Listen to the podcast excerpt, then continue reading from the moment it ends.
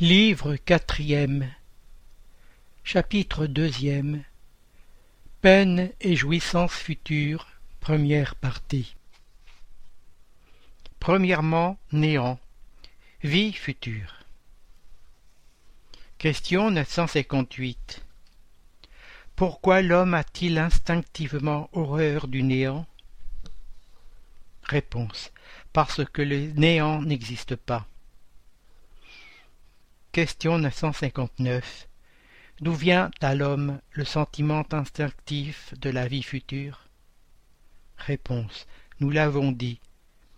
Ayant son incarnation, l'esprit connaissait toutes ces choses, et l'âme garde un vague souvenir de ce qu'il sait et de ce qu'il a vu dans son état spirituel. Commentaire. Dans tous les temps, l'homme s'est préoccupé de son avenir d'outre-tombe, et cela est fort naturel.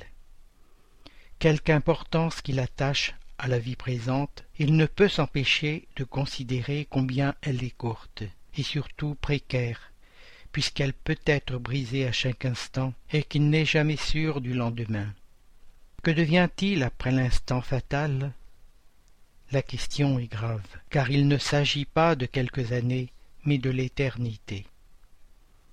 Celui qui doit passer de longues années dans un pays étranger s'inquiète de la position qu'il y aura. Comment donc ne nous préoccuperions-nous pas de celle que nous aurons en quittant ce monde, puisque c'est pour toujours? L'idée du néant a quelque chose qui répugne à la raison. L'homme le plus insouciant pendant sa vie, arrivé au moment suprême, se demande ce qu'il va devenir et involontairement il espère. Croire en Dieu sans admettre la vie future serait un non-sens. Le sentiment d'une existence meilleure est dans le fort intérieur de tous les hommes. Dieu n'a pu les placer en vain. La vie future implique la conservation de notre individualité après la mort. Que nous importerait en effet survivre à notre corps si notre essence morale devait se perdre dans l'océan de l'infini les conséquences pour nous seraient les mêmes que le néant. Deuxièmement, intuition des peines et jouissances futures. Question 960. D'où vient la croyance que l'on retrouve chez tous les peuples de peines et de récompenses à venir? Réponse. C'est toujours la même chose. Pressentiment de la réalité apportée à l'homme par l'esprit incarné en lui. Car, sachez-le bien, ce n'est pas en vain qu'une voix intérieure vous parle. Votre tort est de ne pas assez l'écouter. Si vous y pensez bien et souvent, vous deviendriez meilleur. Question 961 Au moment de la mort, quel est le sentiment qui domine chez le plus grand nombre des hommes? Est-ce le doute, la crainte ou l'espérance? Réponse. Le doute pour les sceptiques endurcis, la crainte pour les coupables, l'espérance pour les hommes de bien. Question 962. Pourquoi y a-t-il des sceptiques, puisque l'âme apporte à l'homme le sentiment des choses spirituelles? Réponse. Il y en a moins qu'on ne le croit. Beaucoup font les esprits forts pendant leur vie par orgueil, mais au moment de mourir, ils ne sont pas si fanfarons. Commentaire. La conséquence de la vie future est la responsabilité de nos actes. La raison et la justice nous disent que, dans la répartition du bonheur auquel tout homme aspire, les bons et les méchants ne sauraient être confondus. Dieu ne peut vouloir que les uns jouissent sans peine des biens auxquels d'autres n'atteignent qu'avec effort et persévérance. L'idée que Dieu nous donne de sa justice et de sa bonté par la sagesse de ses lois ne nous permet pas de croire que le juste et le méchant soient au même rang à ses yeux ni de douter qu'ils ne reçoivent un jour l'un la récompense, l'autre le châtiment du bien ou du mal qu'ils auront fait. C'est pourquoi le sentiment inné que nous avons de la justice nous donne l'intuition des peines et des récompenses futures. Troisièmement, intervention de Dieu dans les peines et récompenses. Question 963 Dieu s'occupe-t-il personnellement de chaque homme? N'est-il pas trop grand et nous trop petits pour que chaque individu en particulier ait quelque importance à ses yeux? Réponse Dieu s'occupe de tous les êtres qu'il a créés, quelque petits qu'ils soient. Rien n'est trop peu pour sa bonté. Question 964 Dieu a-t-il besoin de s'occuper de chacun de nos actes pour nous récompenser ou nous punir? Et la plupart de ces actes ne sont-ils pas insignifiants pour lui? Réponse Dieu a ses lois qui règlent toutes vos actions. Si vous les violez, c'est votre faute. Sans doute, quand un homme commet un excès, Dieu ne rend pas un jugement contre lui pour lui dire, par exemple, Tu as été gourmand, je vais te punir mais il a tracé une limite. Les maladies et souvent la mort sont la conséquence des excès. Voilà la punition. Elle est le résultat de l'infraction à la loi. Il en est ainsi en tout. Commentaire. Toutes nos actions sont soumises aux lois de Dieu. Il n'en est aucune, quelque insignifiante qu'elle nous paraisse, qui ne puisse en être la violation. Si nous subissons les conséquences de cette violation, nous ne devons nous en prendre qu'à nous-mêmes, qui nous faisons ainsi les propres artisans de notre bonheur ou de notre malheur à venir. Cette vérité est rendue sensible par l'apologue suivant. Un père a donné à son enfant l'éducation et l'instruction, c'est-à-dire les moyens de savoir se conduire il lui cède un champ à cultiver et lui dit Voilà la règle à suivre, et tous les instruments nécessaires pour rendre ce champ fertile et assurer ton existence. Je t'ai dit l'instruction pour comprendre cette règle. Si tu la suis, ton champ te produira beaucoup et te procurera le repos sur tes vieux jours. Sinon, il ne te produira rien et tu mourras de faim.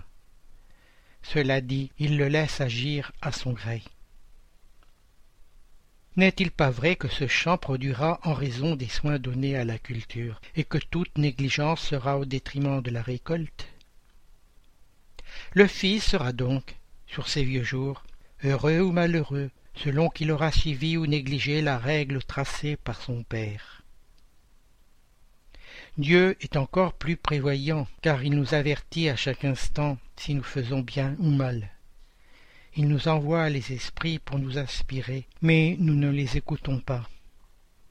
Il y a encore cette différence que Dieu donne toujours à l'homme une ressource dans ses nouvelles existences pour réparer ses erreurs passées, tandis que l'homme dont nous parlons n'en a plus s'il a mal employé son temps. Quatrièmement, Nature des peines et jouissances futures. Question 965. Les peines et les jouissances de l'âme après la mort ont-elles quelque chose de matériel? Réponse. Elles ne peuvent être matérielles, puisque l'âme n'est pas matière. Le bon sens le dit. Ces peines et ces jouissances n'ont rien de charnel, et pourtant elles sont mille fois plus vives que celle que vous éprouvez sur la terre, puisque l'esprit, une fois dégagé, est plus impressionnable. La matière n'émousse plus ses sensations. Question 966 Pourquoi l'homme se fait-il des peines et des jouissances de la fille future une idée souvent si grossière et si absurde? Réponse intelligence qui n'est point encore assez développée. L'enfant comprend-il comme l'adulte? D'ailleurs, cela dépend aussi de ce qu'on lui a renseigné. C'est là qu'il y a besoin d'une réforme. Votre langage est trop incomplet pour exprimer ce qui est en dehors de vous. Alors, il a bien fallu des comparaisons, et ce sont ces images et ces figures que vous avez prises pour la réalité. Mais à mesure que l'homme s'éclaire, sa pensée comprend les choses que son langage ne peut rendre. Question 967 En quoi consiste le bonheur des bons esprits? Réponse Connaître toute chose, n'avoir ni haine, ni jalousie, ni envie, ni ambition, ni aucune des passions qui font le malheur des hommes. L'amour qui les unit est pour eux la source d'une suprême félicité. Ils n'éprouvent ni les besoins, ni les souffrances, ni les angoisses de la vie matérielle. Ils sont heureux du bien qu'ils font. Du reste, le bonheur des esprits est toujours proportionné à leur élévation. Les purs esprits jouissent seuls, il est vrai, du bonheur suprême, mais tous les autres ne sont pas malheureux. Entre les mauvais et les parfaits, il y a une infinité de degrés où les jouissances sont relatives à l'état moral. Ceux qui sont assez avancés comprennent le bonheur de ceux qui sont arrivés avant eux. Ils y aspirent, mais c'est pour eux un sujet d'émulation et non de jalousie. Ils savent qu'il dépend d'eux d'y atteindre et travaillent à cette fin, mais avec le calme de la bonne conscience, et ils sont heureux de n'avoir pas à souffrir ce qu'endurent les mauvais. Question 968 Vous placez l'absence des besoins matériels au nombre des conditions de bonheur pour les esprits. Mais la satisfaction de ces besoins n'est-elle pas, pour l'homme, une source de jouissance? Oui, les jouissances de la bête, et quand tu ne peux satisfaire ses besoins, c'est une torture.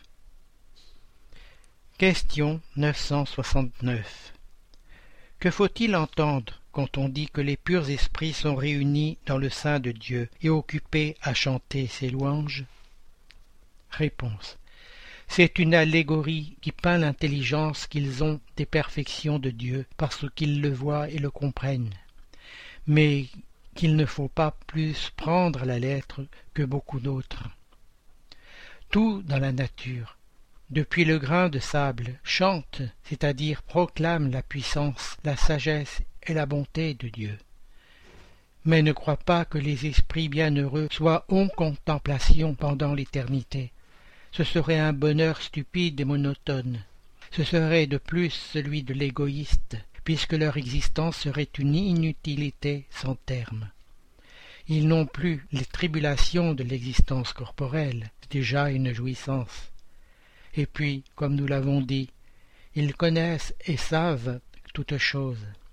Ils mettent à profit l'intelligence qu'ils ont acquise pour aider au progrès des autres esprits.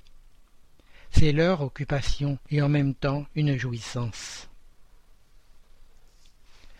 Question 970 En quoi consistent les souffrances des esprits inférieurs? Réponse. Elles sont aussi variées que les causes qui les ont produites, et proportionnées au degré d'infériorité, comme les jouissances le sont au degré de supériorité. Elles peuvent se résumer ainsi.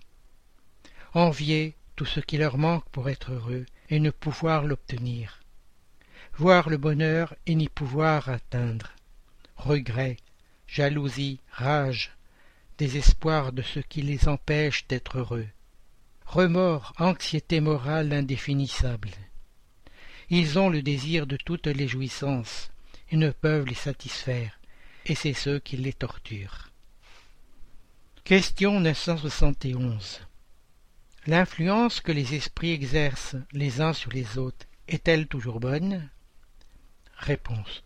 Toujours bonne de la part des bons esprits, cela va sans dire. Mais les esprits perverses cherchent à détourner de la voie du bien et du repentir ceux qu'ils croient susceptibles de se laisser entraîner, et que souvent ils ont entraîné au mal pendant la vie. Autre question. Ainsi, la mort ne nous délivre pas de la tentation? Non, mais l'action des mauvais esprits est beaucoup moins grande sur les autres esprits que sur les hommes. parce qu'ils n'ont pas pour auxiliaire les passions matérielles. Question 972 Comment les mauvais esprits s'y prennent-ils pour tenter les autres esprits, puisqu'ils n'ont pas le secours des passions? Réponse Si les passions n'existent pas matériellement, elles existent encore dans la pensée chez les esprits arriérés. Les mauvais entretiennent ces pensées en entraînant leurs victimes dans les lieux où ils ont le spectacle de ces passions et tout ce qui peut les exciter. Autre question. Mais à quoi bon ces passions puisqu'elles n'ont plus d'objet réel Réponse. C'est précisément là leur supplice. L'avare voit de l'or qu'il ne peut posséder le débouché des orgies auxquelles il ne peut pas prendre part, l'orgueilleux des honneurs qu'il envie et dont il ne peut jouir. Question 973 Quelles sont les plus grandes souffrances que puissent endurer les mauvais esprits? Réponse il n'y a pas de description possible des tortures morales qui sont la punition de certains crimes. Celui-là même qui les éprouve aurait de la peine à vous en donner une idée. Mais assurément, la plus affreuse est la pensée qu'il a d'être condamné sans retour. Commentaire. L'homme se fait des peines et des jouissances de l'âme après la mort une idée plus ou moins élevée, selon l'état de son intelligence. Plus il se développe, plus cette idée s'épure et se dégage de la matière il comprend les choses sous un point de vue plus rationnel. Il cesse de prendre à la lettre les images d'un langage figuré. La raison plus éclairée, nous apprenant que l'âme est un être tout spirituel, nous dit par cela même qu'elle ne peut être affectée par les impressions qui n'agissent que sur la matière. Mais il ne s'ensuit pas pour cela qu'elle soit exempte de souffrance ni qu'elles ne reçoivent pas la punition de ses fautes. Les communications spirites ont pour résultat de nous montrer l'état futur de l'âme, non plus comme une théorie, mais comme une réalité. Elles mettent sous nos yeux toutes les péripéties de la vie d'outre-tombe, mais elles nous les montrent en même temps comme des conséquences parfaitement logiques de la vie terrestre et, quoique dégagés de l'appareil fantastique créé par l'imagination des hommes, ils n'en sont pas moins pénibles pour ceux qui ont fait un mauvais usage de leurs facultés. Les diversités de ces conséquences est infinie. Mais on peut dire, en thèse générale, chacun est puni par où il a péché. C'est ainsi que les uns le sont par la vue incessante du mal qu'ils ont fait, d'autres par les regrets, la crainte, la honte, le doute, l'isolement, les ténèbres, la séparation des êtres qui leur sont chers, etc. Question 974. D'où vient la doctrine du feu éternel? Réponse. Image, comme tant d'autres choses, prises pour la réalité. Autre question. Mais cette crainte ne peut-elle avoir un bon résultat? Réponse. Vois donc si elle en retient beaucoup, même parmi ceux qui l'enseignent. Si vous enseignez des choses que la raison rejette plus tard, vous ferez une impression qui ne sera ni durable ni salutaire. Commentaire. L'homme, impuissant à rendre par son langage la nature de ses souffrances, n'a pas trouvé de comparaison plus énergique que celle du feu car pour lui le feu est le type du plus cruel supplice et le symbole de l'action la plus énergique. C'est pourquoi la croyance au feu éternel remonte à la plus haute antiquité, et les peuples modernes en ont hérité des peuples anciens. C'est pourquoi aussi, dans son langage figuré, il dit le feu des passions, brûlait d'amour, de jalousie, etc. Question 975 les esprits inférieurs comprennent-ils le bonheur du juste? Réponse. Oui, et c'est ce qui fait leur supplice, car ils comprennent qu'ils en sont privés par leur faute. C'est pourquoi l'esprit dégagé de la matière aspire après une nouvelle existence corporelle, parce que chaque existence peut abréger la durée de ce supplice, si elle est bien employée. C'est alors qu'il fait choix des épreuves par lesquelles il pourra expier ses fautes. Car, sachez-le bien, l'esprit souffre de tout le mal qu'il a fait, ou dont il a été la cause volontaire, de tout le bien qu'il aurait pu faire et qu'il n'a pas fait, et de tout le mal qui résulte du bien qu'il n'a pas fait.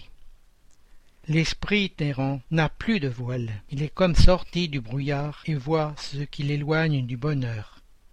Alors il souffre davantage, car il comprend combien il a été coupable. Pour lui, il n'y a plus d'illusion, il voit la réalité des choses. Commentaire L'esprit à l'état errant embrasse d'un côté toutes ses existences passées, de l'autre, il voit l'avenir promis et comprend ce qui lui manque pour l'atteindre. Tel un voyageur parvenu au fait d'une montagne, voit la route parcourue et celle qu'il lui reste à parcourir pour arriver à son but.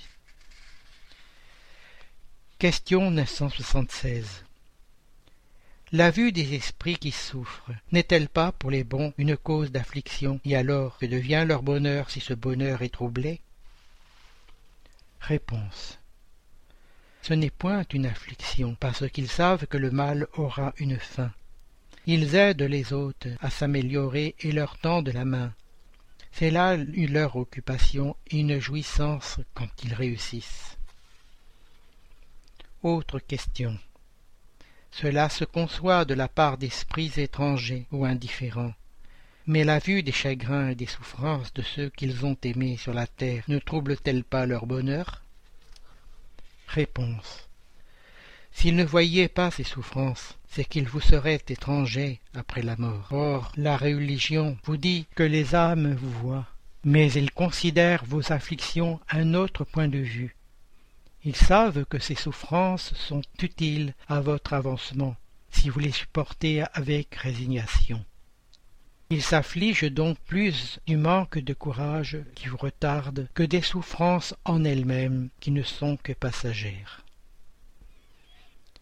Question 977 Les esprits ne pouvant se cacher réciproquement leurs pensées et tous les actes de la vie étant connus, il s'ensuivrait que le coupable est en présence perpétuelle de sa victime Réponse Cela ne peut être autrement le bon sens le dit. Autre question.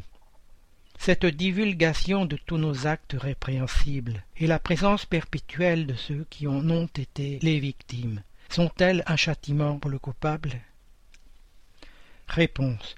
Plus grand qu'on ne pense, mais seulement jusqu'à ce qu'il ait expié ses fautes, soit comme esprit, soit comme homme dans de nouvelles existences corporelles. Commentaire. Lorsque nous sommes nous-mêmes dans le monde des esprits, tout notre passé étant à découvert, le bien et le mal que nous aurons fait seront également connus. C'est en vain que celui qui a fait le mal voudra échapper à la vue de ses victimes. Leur présence inévitable sera pour lui un châtiment et un remords incessant jusqu'à ce qu'il ait expié ses torts tandis que l'homme de bien, au contraire, ne rencontrera partout que des regards amis et bienveillants. Pour le méchant, il n'est pas de plus grand tourment sur terre que la présence de ses victimes. C'est pourquoi il les évite sans cesse. Que sera-ce quand, l'illusion des passions étant dissipée, il comprendra le mal qu'il a fait, verra ses actes les plus secrets dévoilés, son hypocrisie démasquée, et qu'il ne pourra se soustraire à leur vue. Tandis que l'âme de l'homme perverse est en proie à la honte au regret et au remords celle du juste jouit d'une sérénité parfaite. Question 978 le souvenir des fautes que l'âme a pu commettre alors qu'elle était imparfaite ne trouble-t-il pas son bonheur même après qu'elle s'est épurée? Réponse. Non parce qu'elle a racheté ses fautes et qu'elle est sortie victorieuse des épreuves auxquelles elle s'était soumise dans ce but. Question 979 Les épreuves qui restent à subir pour achever la purification ne sont-elles pas pour l'âme une appréhension pénible qui trouble son bonheur? Réponse Pour l'âme qui est encore souillée, oui, C'est pourquoi elle ne peut jouir d'un bonheur parfait que lorsqu'elle sera tout à fait pure.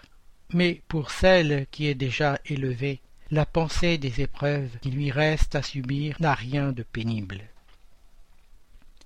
Commentaire. L'âme qui est arrivée à un certain degré de pureté goûte déjà le bonheur. Un sentiment de douce satisfaction la pénètre. Elle est heureuse de tout ce qu'elle voit, de tout ce qui l'entoure.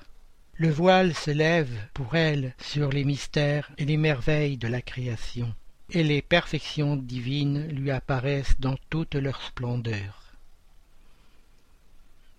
Question 980 Le lien sympathique qui unit les esprits du même ordre est-il pour eux une source de félicité? Réponse L'union des esprits qui sympathisent pour le bien est pour eux une des plus grandes jouissances, car ils ne craignent pas de voir cette union troublée par l'égoïsme. Ils forment, dans le monde tout à fait spirituel, des familles de même sentiment, et c'est en cela que consiste le bonheur spirituel. Comme dans ton monde, vous vous groupez par catégories et vous goûtez un certain plaisir quand vous êtes réunis. L'affection pure et sincère qu'ils éprouvent et dont ils sont l'objet est une source de félicité, car il n'y a point là de faux amis ni d'hypocrites. Commentaire. L'homme goûte les prémices de ce bonheur sur la terre quand il rencontre des âmes avec lesquelles il peut se confondre dans une union pure et sainte. Dans une vie plus épurée, cette jouissance sera ineffable et sans bornes parce qu'il ne rencontrera que des âmes sympathiques que l'égoïsme ne refroidira pas, car tout est amour dans la nature, c'est l'égoïsme qui le tue. Question 981 Y a-t-il, pour l'état futur de l'esprit, une différence entre celui qui, son vivant, redoutait la mort et celui qui la voit avec indifférence et même avec joie Réponse la différence peut être très grande. Cependant, elle s'efface souvent devant les causes qui donnent cette crainte ou ce désir. Soit qu'on la redoute, soit qu'on la souhaite. On peut être mu par des sentiments très divers, et ce sont ces sentiments qui influent sur l'état de l'esprit. Il est évident, par exemple, que chez celui qui désire la mort uniquement parce qu'il voit le terme de ses tribulations, c'est une sorte de murmure contre la providence et contre les épreuves qu'il doit subir. Question 982 Est-il nécessaire de faire profession de spiritisme et de croire aux manifestations pour assurer notre sort dans la vie future? Réponse s'il en était ainsi, il s'ensuivrait que tous ceux qui ne croient pas ou qui n'ont pas été à même de s'éclairer sont déshérités, ce qui serait absurde. C'est le bien qui assure le sort à venir. Or le bien est toujours le bien, quelle que soit la voie qui y conduit. Commentaire. La croyance au spiritisme aide à s'améliorer en fixant les idées sur certains points de l'avenir. Elle hâte l'avancement des individus et des masses, parce qu'elle permet de se rendre compte de ce que nous serons un jour. C'est un point d'appui, une lumière qui nous guide. Le spiritisme apprend à supporter les épreuves avec patience et résignation. Il détourne des actes qui peuvent retarder le bonheur futur. C'est ainsi qu'il contribue à ce bonheur, mais il n'est pas dit que sans cela on y puisse arriver. Cinquièmement, peine temporelle. Question 983. L'esprit qui expie ses fautes dans une nouvelle existence n'a-t-il pas des souffrances matérielles et, dès lors, est-il exact de dire qu'après la mort l'âme n'a que des souffrances morales? Réponse. Il est bien vrai que lorsque l'âme est réincarnée les tribulations de la vie sont pour elle une souffrance. Mais il n'y a que le corps qui souffre matériellement. Vous dites souvent de celui qui est mort qui n'a plus à souffrir. Cela n'est pas toujours vrai. Comme esprit, il n'a plus de douleur physique. Mais selon les fautes qu'il a commises, il peut avoir des douleurs morales plus cuisantes, et dans une nouvelle existence, il peut être encore plus malheureux. Le mauve est riche, il demandera l'aumône, et sera en proie à toutes les privations de la misère. L'orgueilleux à toutes les humiliations. Celui qui abuse de son autorité et traite ses subordonnés avec mépris et dureté, qui sera forcé d'obéir à un maître plus dur qu'il ne l'a été. Toutes les peines et les tribulations de la vie sont l'expiation des fautes d'une autre existence, lorsqu'elles ne sont pas la conséquence des fautes de la vie actuelle. Quand vous serez sorti d'ici, vous le comprendrez. L'homme qui se croit heureux sur la terre parce qu'il peut satisfaire ses passions est celui qui fait le moins d'efforts pour s'améliorer. Il expie souvent dès cette vie ce bonheur éphémère, mais il expira certainement dans une autre existence tout aussi matérielle. Question 984 Les vicissitudes de la vie sont-elles toujours la punition des fautes actuelles? Réponse Non, nous l'avons déjà dit. Ce sont des épreuves imposées par Dieu, ou choisies par vous-même, à l'état d'esprit, et avant votre réincarnation, pour expier les fautes commises dans une autre existence. Car jamais l'infraction aux lois de Dieu, et surtout à la loi de justice, ne reste impunie. Si ce n'est plus dans cette vie, ce sera nécessairement dans une autre. C'est pourquoi celui qui est juste à vos yeux est souvent frappé pour son passé. Question 985 La réincarnation de l'âme dans un monde moins grossier est-elle une récompense? Réponse C'est la conséquence de son épuration, car à mesure que les esprits s'épurent, ils s'incarnent dans des mondes de plus en plus parfaits, jusqu'à ce qu'ils aient dépouillé toute matière et se soient lavés de toutes leurs souillures, pour jouir éternellement de la félicité des purs esprits dans le sein de Dieu. Commentaire Dans les mondes où l'existence est moins matérielle qu'ici-bas, les besoins sont moins grossiers et toutes les souffrances physiques moins vives. Les hommes ne connaissent plus les mauvaises passions qui, dans les mondes inférieurs, les font ennemis les uns des autres n'ayant aucun sujet de haine ni de jalousie, y vivent entre eux en paix, parce qu'ils pratiquent la loi de justice, d'amour et de charité. Ils ne connaissent point les ennuis et les soucis qui naissent de l'envie, de l'orgueil et de l'égoïsme, et qui font le tourment de notre existence terrestre. Question 986 L'esprit qui a progressé dans son existence terrestre peut-il être quelquefois réincarné dans le même monde? Réponse. Oui, s'il n'a pas pu accomplir sa mission, et lui-même peut demander à la compléter dans une nouvelle existence. Mais alors, ce n'est plus pour lui une expiation. Question 987 Que devient l'homme qui, sans faire de mal, ne fait rien pour secouer l'influence de la matière?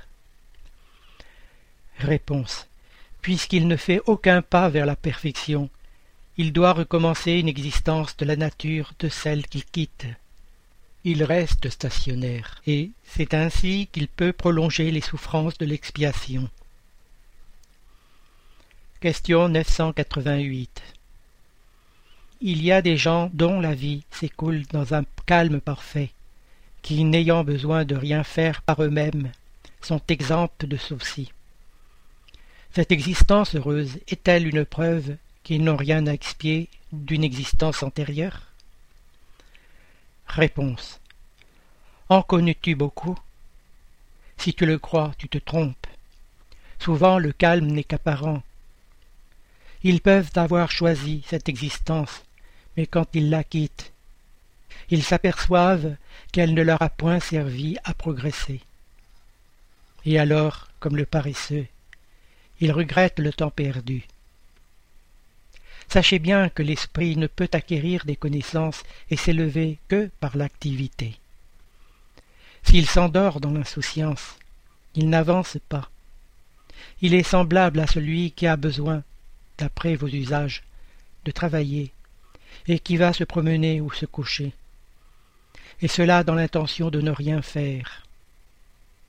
Sachez bien aussi que chacun aura à rendre compte de l'inutilité volontaire de son existence.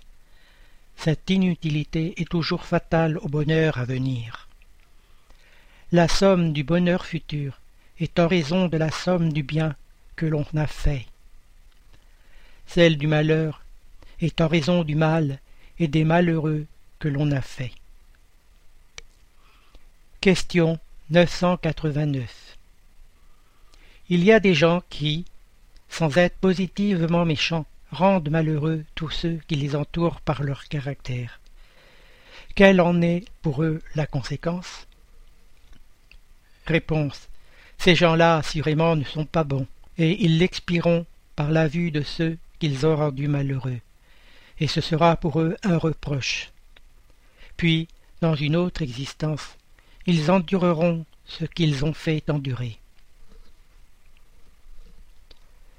Sixièmement, expiation et repentir. Question 990 Le repentir a-t-il lieu à l'état corporel ou à l'état spirituel? Réponse à l'état spirituel. Mais il peut aussi avoir lieu à l'état corporel quand vous comprenez bien la différence du bien et du mal. Question 991. Quelle est la conséquence du repentir à l'état spirituel? Réponse. Le désir d'une nouvelle incarnation pour se purifier. L'esprit comprend les imperfections qui le privent d'être heureux. C'est pourquoi il aspire à une nouvelle existence où il pourra expier ses fautes. Question 992 Quelle est la conséquence du repentir à l'état corporel? Réponse Avancer dès la vie présente, si l'on a le temps de réparer ses fautes. Lorsque la conscience fait un reproche et montre une imperfection, on peut toujours s'améliorer. Question 993 N'y a-t-il pas des hommes qui n'ont que l'instinct du mal et sont inaccessibles au repentir? Réponse Je t'ai dit que l'on doit progresser sans cesse. Celui qui, dans cette vie, n'a que l'instinct du mal, aura celui du bien dans une autre, et c'est pour cela qu'il renaît plusieurs fois car il faut que tous avancent et atteignent le but. Seulement, les uns dans un temps plus court, les autres dans un temps plus long, selon leurs désirs. Celui qui n'a que l'instinct du bien est déjà épuré, car il a pu avoir celui du mal dans une existence antérieure. Question 994 L'homme perverse, qui n'a point reconnu ses fautes pendant sa vie, les reconnaît-il toujours après sa mort? Réponse. Oui, il les reconnaît toujours, et alors il souffre davantage, car il ressent tout le mal qu'il a fait et dont il a été la cause volontaire. Cependant, le repentir n'est pas toujours immédiat. Il y a des esprits qui s'obstinent dans la mauvaise voie malgré leurs souffrances. Mais, tôt ou tard, ils reconnaîtront la fausse route dans laquelle ils sont engagés et le repentir viendra. C'est à les éclairer que travaillent les bons esprits et que vous pouvez travailler vous-même. Question 995 Y a-t-il des esprits qui, sans être mauvais, soient indifférents sur leur sort Réponse Il y a des esprits qui ne s'occupent à rien d'utile. Ils sont dans l'expectative, mais ils souffrent dans ce cas en proportion et comme il doit y avoir progrès en tout, ce progrès se manifeste par la douleur. Autre question. N'ont-ils pas le désir d'abréger leur souffrance? Réponse. Ils l'ont, sans doute, mais ils n'ont pas assez d'énergie pour vouloir ce qui pourrait les soulager. Combien avez-vous de gens parmi vous qui préfèrent mourir de misère plutôt que de travailler? Question 996 Puisque les esprits voient le mal qui résulte pour eux de leurs imperfections, comment se fait-il qu'il y en ait qui aggravent leur position et prolongent leur état d'infériorité en faisant le mal comme esprit, en détournant les hommes de la bonne voie? Réponse. Ce sont ceux dont le repentir est tardif qui agissent ainsi. L'esprit qui se repent peut ensuite se laisser entraîner de nouveau dans la voie du mal par d'autres esprits encore plus arriérés. Question 997 On voit des esprits d'une infériorité notoire, accessibles aux bons sentiments et touchés des prières qu'on fait pour eux. Comment se fait-il que d'autres esprits, qu'on devrait croire plus éclairés, montrent un endurcissement et un cynisme dont rien ne peut triompher? Réponse. La prière n'a d'effet qu'en faveur de l'esprit qui se repent. Celui qui, poussé par l'orgueil, se révolte contre Dieu et persiste dans ses égarements en les exagérant encore, comme le font de malheureux esprits. Sur cela, la prière ne peut rien et ne pourra rien, que du jour où une lueur de repentir se sera manifestée chez eux. Commentaire. On ne doit pas perdre de vue que l'esprit, après la mort du corps, n'est pas stupidement transformé. Si sa vie a été répréhensible, c'est parce qu'il était imparfait. Or la mort ne rend pas immédiatement parfait. Il peut persister dans ses erreurs, dans ses fausses opinions, dans ses préjugés, jusqu'à ce qu'il se soit éclairé par l'étude, la réflexion et la souffrance. Question 998 L'expiation s'accomplit-elle à l'état corporel ou à l'état d'esprit? Réponse. L'expiation s'accomplit pendant l'existence corporelle, par les épreuves auxquelles l'esprit est soumis, et dans la vie spirituelle, par les souffrances morales attachées à l'état d'infériorité de l'esprit. Question 999 Le repentir sincère pendant la vie suffit-il pour effacer les fautes et faire trouver grâce devant Dieu? Réponse. Le repentir aide à l'amélioration de l'esprit, mais le passé doit être expié. Autre question. Si, d'après cela, un criminel disait que, puisqu'il doit en tout état de cause expier son passé, il n'a pas besoin de repentir, qu'en résulterait-il pour lui? Réponse. S'il s'endurcit dans la pensée du mal, son expiation sera plus longue et plus pénible. Question mille. Pouvons-nous, dès cette vie, racheter nos fautes? Réponse. Oui, en les réparant, mais ne croyez pas les racheter par quelque privation puérile, ou en donnant après votre mort quand vous n'aurez plus besoin de rien. Dieu ne tient aucun compte d'un repentir stérile toujours facile, et qui ne coûte que la peine de se frapper la poitrine. La perte d'un petit doigt, en rendant service, efface plus de fautes que le supplice de la chair enduré pendant des années, sans autre but que soi-même. Le mal n'est réparé que par le bien, et la réparation n'a aucun mérite si elle n'atteint l'homme ni dans son orgueil, ni dans ses intérêts matériels. Que lui sert, pour sa justification, de restituer après sa mort le bien mal acquis, alors qu'il lui devient inutile et qu'il en a profité? Que lui sert la privation de quelque jouissance futile et de quelque superfluité, si le tort qu'il a fait à autrui reste le même? Que lui sert, enfin, de s'humilier devant Dieu s'il conserve son orgueil devant les hommes? Question mille une. N'y a-t-il aucun mérite à assurer, après sa mort, un emploi utile des biens que nous possédons? Réponse. Aucun mérite n'est pas le mot. Cela vaut toujours mieux que rien. Mais le malheur est que celui qui ne donne qu'après sa mort est souvent plus égoïste que généreux. Il veut avoir l'honneur du bien sans en avoir la peine. Celui qui se prive de son vivant a double profit, le mérite du sacrifice et le plaisir de voir les heureux qu'il fait. Mais l'égoïsme est là qui lui dit Ce que tu donnes, c'est autant de retrancher sur tes jouissances.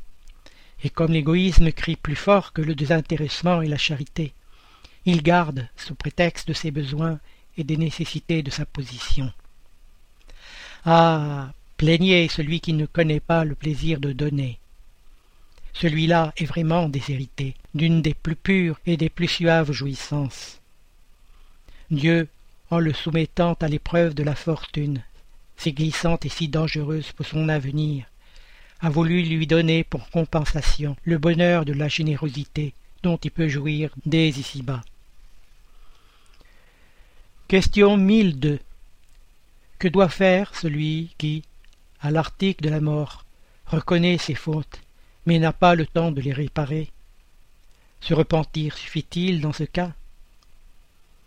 Réponse Le repentir hâte sa réhabilitation, mais il ne l'absout pas. N'a-t-il pas l'avenir devant lui qui ne lui est jamais fermé?